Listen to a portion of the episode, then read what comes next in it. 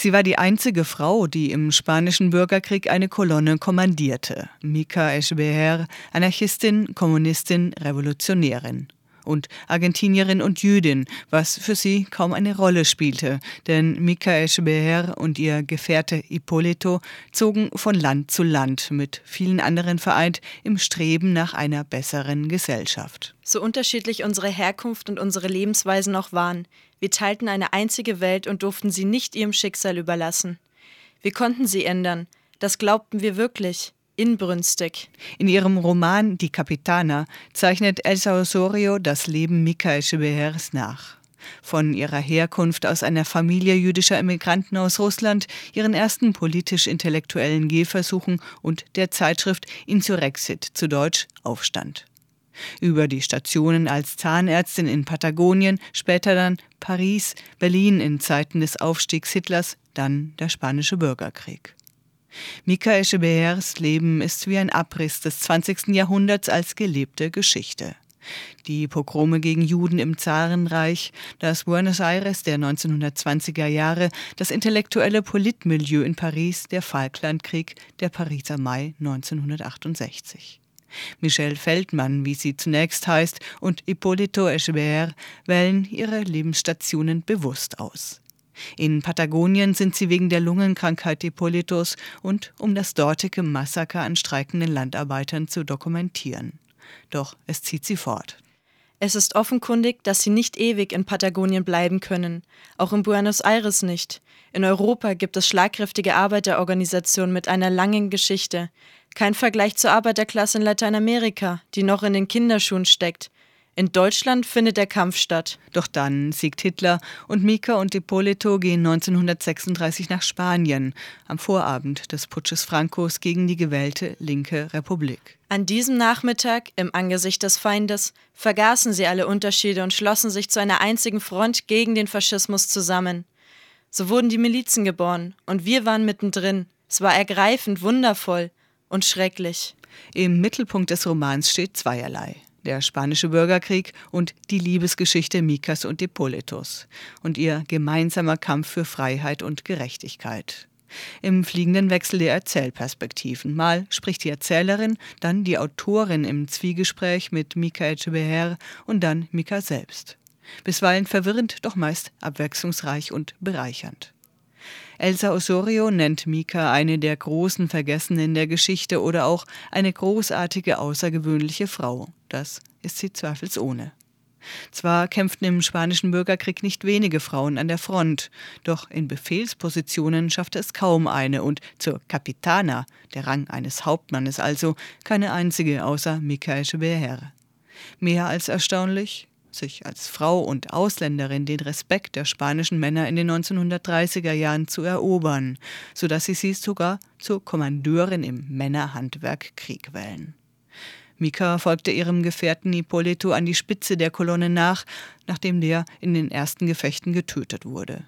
Tief betrauert von Mika, die sich immer um den Tuberkulosekranken gesorgt hatte und die eine lange Liebe verband. Bring mir deine Zärtlichkeit und wir werden die Welt neu aufbauen, schrieb er dir. Schick mir deine Liebe und ich werde die Kraft dazu haben, schriebst du ihm zurück.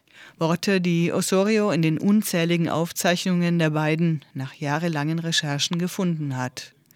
Die sie aber immer wieder abgleiten lässt in rührselige statt leidenschaftliche Schilderungen, in der Ippolito zu stark als bewunderter intellektueller Überflieger mit Mika an seiner Seite gezeichnet wird. Er ahnt, Mika würde seine Gefährtin werden, Sie kann ihm die Kraft geben, die sein geschwächter Körper ihm abzieht. Das intellektuelle und gesellschaftliche Wagnis, das ihn erwartet, würde von nun an eine süße Seite haben. Mika. Auch der Klappentext des Romans verspricht, eine bewegende, hautnah erzählte Lebens- und Liebesgeschichte in Zeiten von Krieg und Revolution. Während Mika Echeverrier in ihren Memoiren La Guerra Mia, eine Frau kämpft für Spanien, ihre Rolle als Frau in einer unüblichen und nicht gerade zeitgemäßen Position intelligent reflektiert, rutscht Osorio in ihrem Roman leider doch eher in Klischees ab und reproduziert typische Rollenschemata. Im Interview äußert sie, Sie wusste auf eine andere Art zu befehlen, weil wir Frauen das eben anders machen. Für mich war die Geschichte aus der Perspektive einer Frau hochinteressant. Und so beschreibt Osorio Echeverría an der Spitze der Kolonne zwar bewundernd als überlegte Kämpferin, aber gleichzeitig rückt sie dieses andere stark in den Vordergrund, schimmert ein erstaunt ungläubiger Blick immer wieder durch.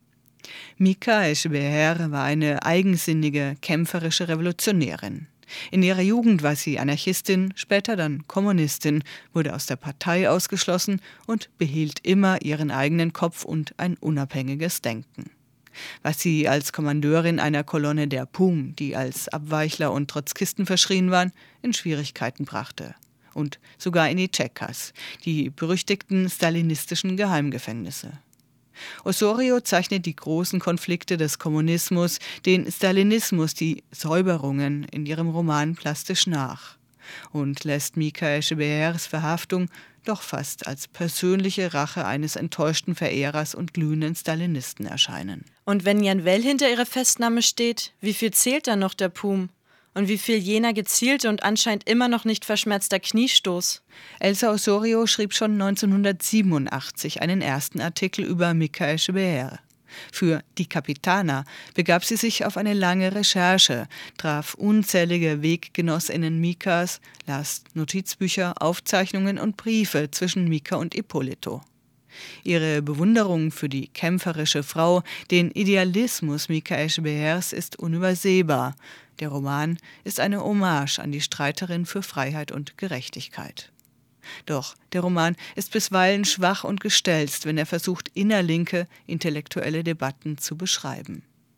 Gleichzeitig rückt Osorio die Liebesgeschichte zwischen Mika und Ippolito oder andere amoröse Fast-Abenteuer zu stark ins Zentrum. Natürlich, ein Roman ist keine trockene Biografie, sehr Persönliches und künstlerische Freiheit sind tragende Elemente. Und auch die Capitana muss nicht immer stark sein. Doch zu oft schreibt Osorio Sätze wie Sie flüchtet sich in Ippolitos Arme oder Sie hat nicht genügend Kraft, Ippo muss das erledigen. Und wird damit der kämpferischen Revolutionärin, die Mika Echeverría tatsächlich war, nicht wirklich gerecht trotz aller Bewunderung Osorios für diese weibliche Che Guevara, wie sie sie nennt. Dennoch, La Capitana sei allen empfohlen, die sich für die außergewöhnliche Persönlichkeit der Michael Behers interessieren. Und das Buch ist, trotz mancher historischer Fehler, auch ein detailreiches Stück Zeitgeschichte. Über die Ideale, Kämpfe und Zerrissenheit der revolutionären Bewegungen des 20. Jahrhunderts.